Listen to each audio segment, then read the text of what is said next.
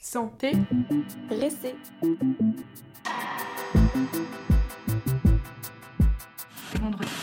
Notre système de santé est inefficace, injuste et périmé. Nous avons un système de santé extrêmement solide. 1,8 milliard entre 2018 et 2020 pour l'endame hospitalier. Le grand édifice social qui prévoit dans son cadre toutes les améliorations possibles. Et bienvenue sur S'intéresser, le podcast qui vous aide à comprendre notre système de santé. Grâce à nos épisodes, vous redécouvrirez des sujets aussi communs que mal compris. Dans cette première saison de 6 épisodes, nous vous proposons de décrypter ensemble le fonctionnement et les enjeux des différentes cartes du système de santé. Moi c'est Laure et je vous propose une immersion au cœur de notre système de santé. Et surtout, n'oubliez pas, s'intéresser, c'est le premier pas pour comprendre.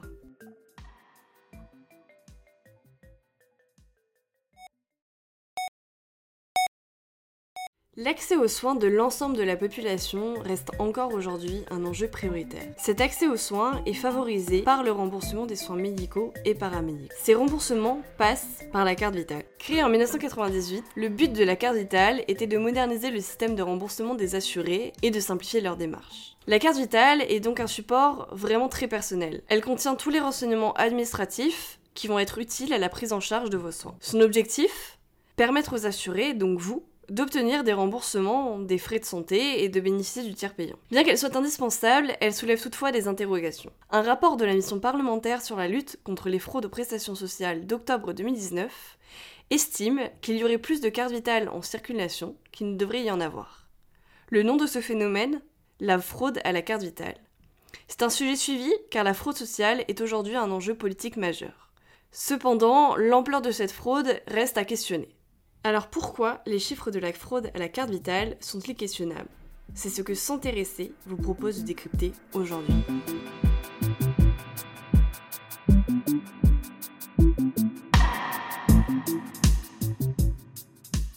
Pour commencer, il faut reconnaître que la carte vitale, c'est l'indispensable du portefeuille. Elle est automatiquement attribuée à tout résident français à partir de ses 16 ans. Sachez toutefois que sur demande de ses parents, un enfant peut bénéficier dès ses 12 ans d'une carte vitale. Pour cela, il suffit de remplir un formulaire et de l'adresser à la caisse primaire d'assurance maladie du département où habite la famille. Pour votre information, sachez que le numéro à 15 chiffres sur votre carte vitale vous a été attribué par l'INSEE dès votre naissance. Il s'agit de la clé NIR, c'est-à-dire le numéro d'inscription au répertoire d'identification des personnes physiques. Pour toi, ça sert à quoi la carte vitale? Et pour la santé, disant que c'est pour euh, se faire rembourser par une partie par la sécurité sociale. Mais alors à quoi sert la carte vitale? Puisque comme vous le savez tous, certes, elle sert à vous rembourser de vos soins, mais pas que. On va prendre l'exemple d'une consultation chez un médecin généraliste. Normalement, à la fin de votre consultation, vous réglez le médecin d'un montant de 25 euros. Il va vous demander votre carte vitale, ce qui va lui permettre de transmettre l'information de votre consultation à l'assurance maladie. Il s'agit de la télétransmission. Une semaine plus tard, vos soins sont remboursés par l'assurance maladie par virement sur votre compte bancaire ou celui de vos parents. L'assurance maladie va vous rembourser 16,50€ sur les 25 euros avancés, avec 8,50€ restant à votre charge. Sur ce reste à charge, il y a 7,50€ maximum pouvant être remboursés par votre mutuelle si vous en avez une, ou vos parents. Car l'euro restant est forcément à votre charge. Il est là pour vous responsabiliser en tant que patient. Si jamais le professionnel ne possède pas le matériel nécessaire ou que vous avez oublié votre carte vitale, vous allez devoir remplir une feuille de soins sous format papier et l'envoyer ensuite à la caisse primaire d'assurance maladie dont vous dépendez. Dans certains cas, comme pour les patients en affection longue durée, ou ayant eu un accident de travail, étant enceinte, ou encore si vous avez moins de 26 ans et que vous avez une contraception, l'assurance maladie peut directement régler les professionnels de santé sans que vous ayez à avancer des frais. Cela s'appelle le tiers payant automatique. C'est la carte vitale qui fait donc office de carte bleue. Est-ce que tu sais comment sont utilisées tes données de santé? Non, je ne le sais pas, mais euh, j'imagine qu'elles le sont. Comment elles le sont, c'est une question à laquelle je n'ai pas réponse. J'imagine que c'est pour une grande part de statistiques et de connaissances sur un certain nombre de sujets, mais autrement, j'ai pas plus d'informations que ça. La carte vitale est essentielle, mais elle n'est pas non plus un portail où vous pouvez accéder à toutes vos données de santé. Pour remédier à ça, Mon Espace Santé a été créé en 2022.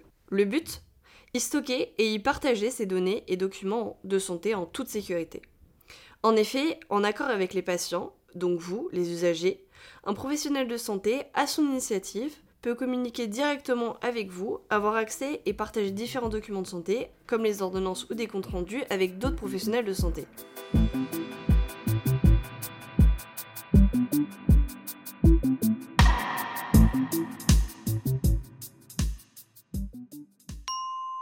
Tu penses que par exemple le phénomène de fraude à la carte vitale, il est important ou pas en France?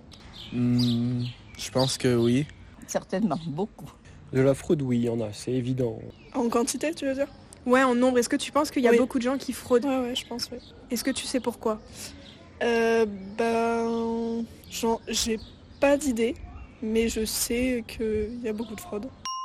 D'après Thomas Fatome, le directeur général de la Caisse nationale d'assurance maladie, il n'y a pas une fraude à l'assurance maladie, mais des fraudes multiples et diverses. Cela passe par la facturation de prestations fictives ou qui vont être surfacturées. On peut aussi parler d'usurpation d'identité, de professionnels de santé ou même d'assurés qui vont détourner des remboursements, mais aussi on peut parler de fausses déclarations sur les ressources ou encore de falsification d'ordonnances. En 2021, 61% du montant des fraudes détectées par l'assurance maladie se situe chez les offreurs de soins et de services, contre 27% chez les usagers.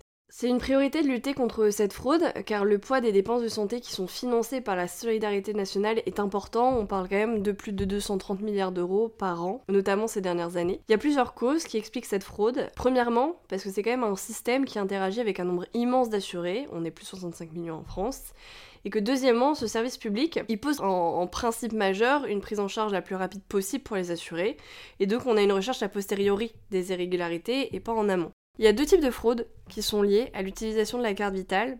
D'abord, celle qui va être imputable en fait à l'assuré par l'obtention et l'utilisation illégale d'un numéro de sécurité sociale.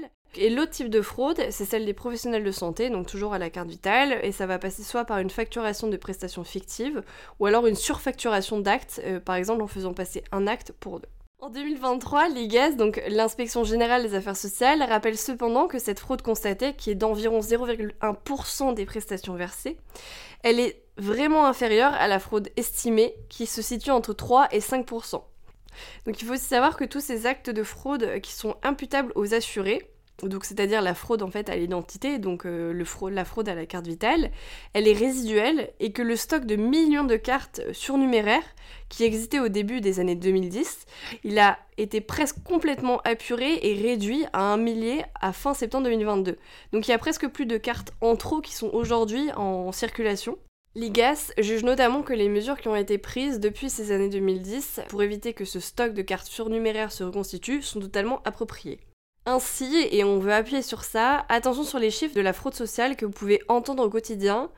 Il faut bien se rappeler que les chiffres, ce sont des outils de conviction, comme le résume bien Alfred Sauvy, économiste et sociologue français du XXe siècle. Je cite Les chiffres sont des êtres fragiles qui, à force d'être torturés, finissent par avouer tout ce qu'on leur fait dire. Afin de comparer des données le plus justement possible, il faut donc prendre en considération le sens accordé aux termes utilisés.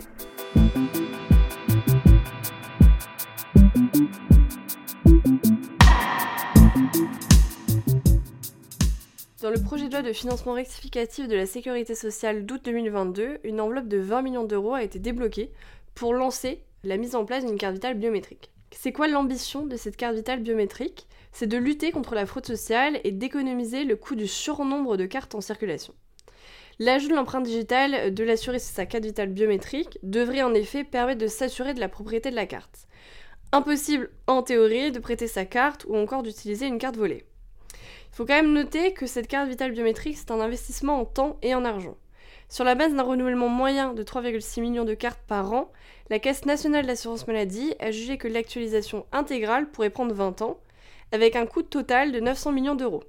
On serait à peu près sur un coût de création de 15 euros pour la carte vitale biométrique contre 4,40 pour la carte classique, celle que vous connaissez tous.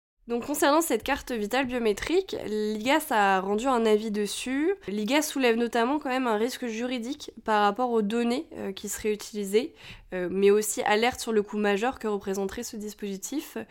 Et on peut aussi questionner l'acceptabilité des professionnels de santé vis-à-vis de cette nouvelle carte. Donc on remarque quand même que les avis sont plutôt mitigés sur cette carte vitale biométrique, qu'en tout cas des points sont soulevés. Et donc quelle solution quelles autres solutions peuvent être envisagées On en a trouvé deux qui semblent se dessiner. Premièrement, celle d'une fusion de la carte vitale et de la carte d'identité. La CNIL estime que le scénario qui a été retenu par le gouvernement dans ses annonces, c'est-à-dire l'intégration du numéro de sécurité sociale, le fameux NIR dont on vous parlait un peu plus haut, dans la carte d'identité électronique, constitue la solution la moins intrusive et la moins risquée. La deuxième solution qui semble se dessiner est celle d'une application carte vitale nommée APCV. En effet, depuis 2017, la CNAM et le GE Sésame Vital préparent la mise en place de cette application qui serait téléchargeable depuis un téléphone ou une tablette. C'est à la suite d'une expérimentation engagée en 2019, qui a été étendue en 2023, que la CNAM prévoit de généraliser APCV en 2024. Donc en fait, contrairement à la carte vitale physique, euh, APCV elle synchronise toute la situation de l'assuré qui est prise en compte par le professionnel de santé avec celle de l'assurance maladie. Et l'application, elle va offrir la possibilité de disposer d'une version dématérialisée de sa carte vitale sur son téléphone, euh, sur un mode similaire aux produits développés par le secteur bancaire, comme avec euh, Apple Pay par exemple, quand vous avez votre carte bancaire.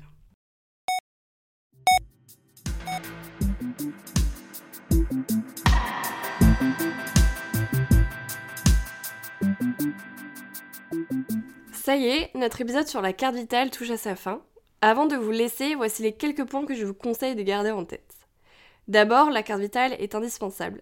Elle permet le remboursement de vos soins de santé et la transmission de vos données de santé. Ensuite, bien que la carte vitale biométrique ne soit plus vraiment à l'ordre du jour, des pistes de modernisation sont quand même explorées, que cela soit le rapprochement avec votre carte d'identité ou une dématérialisation complète de nos cartes vitales. Concernant la fraude à la carte vitale, vous avez pu comprendre que c'est un phénomène complètement marginal. Enfin, nous vous rappelons qu'il est toujours utile de vérifier les sources d'informations et la définition des termes utilisés quant aux chiffres. Si votre curiosité dépasse les informations que vous avez apprises au cours de ces 15 minutes, vous pouvez approfondir le sujet du jour avec les liens et sources en description.